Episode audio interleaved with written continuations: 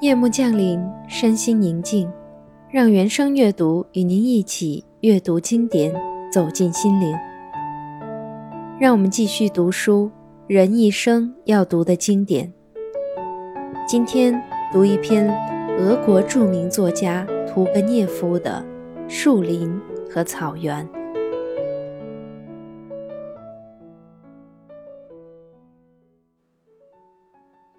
夏天七月的早晨，除了猎人，谁能体会到黎明时分流连于灌木丛中的乐趣？缀满白露的草地上，留下您一行绿色的足迹。您拨开潮湿的灌木，夜里氤氲起来的一股暖气向您袭来，空气里充溢着艾蒿的清新的苦味，荞麦和三叶草的甜味。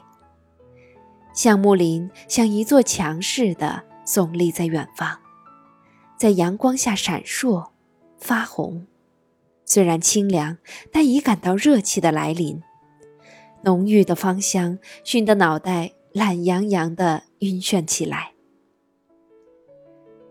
灌木林没有尽头，只是在远处的几个地方可以见到正在成熟的发黄的黑麦。一小畦一小畦发红的稷麦，马车呀呀作响。农夫缓步踱来，预先把马牵到树荫下。您跟他打了一声招呼，继续前进。在您身后响起了镰刀的铿锵声。太阳愈升愈高，草上的露水很快都被晒干了，已经感到炎热了。过了一个小时，又一个小时，天空的边缘开始发暗，凝然不动的空气里喷射出刺人的闷热。兄弟，哪儿可以弄点水喝？您问一个割草人。那边山谷里有眼井。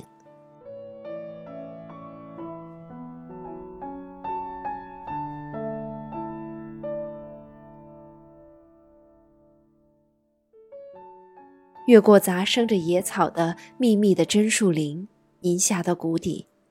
不错，紧挨在悬崖下藏有一泓清泉，橡树林贪婪地伸展着它那茂密的树梢，覆盖着泉水。大颗大颗银白的水珠晃动着，从铺着一层青绒似的苍苔的水底冒上来。您趴到地上，您喝个够，但您。懒得动弹了。您躺在阴凉里，您呼吸着芬芳的湿气，您感到舒服。可是您对面的灌木林在阳光下炙烤着，仿佛变黄了。这是什么？风儿猛然吹来，猛刮过去，周围的空气震动了。这是雷声吧？你从山谷里走出来，天穹里为什么出现了铅灰色的云带？天气是否更加郁闷了？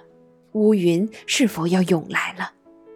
瞧，闪电微弱的亮了一下。哦，雷雨要来了。周围还普照着阳光，还可以打猎，但是乌云膨胀起来了。它的前沿像只袖子似的伸展开来，又像穹隆似的弯垂下来。青草、丛林，一切都突然变暗。快走！瞧，前方仿佛是座草棚。快走！您奔跑着走进去。多大的雨，多亮的闪！有几处雨水渗过草棚顶。滴落在香喷喷的干草上。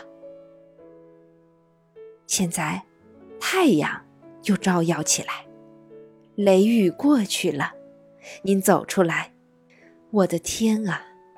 周围的一切闪出那么愉悦的光彩，空气多么清新澄澈，草莓和蘑菇多么芬芳。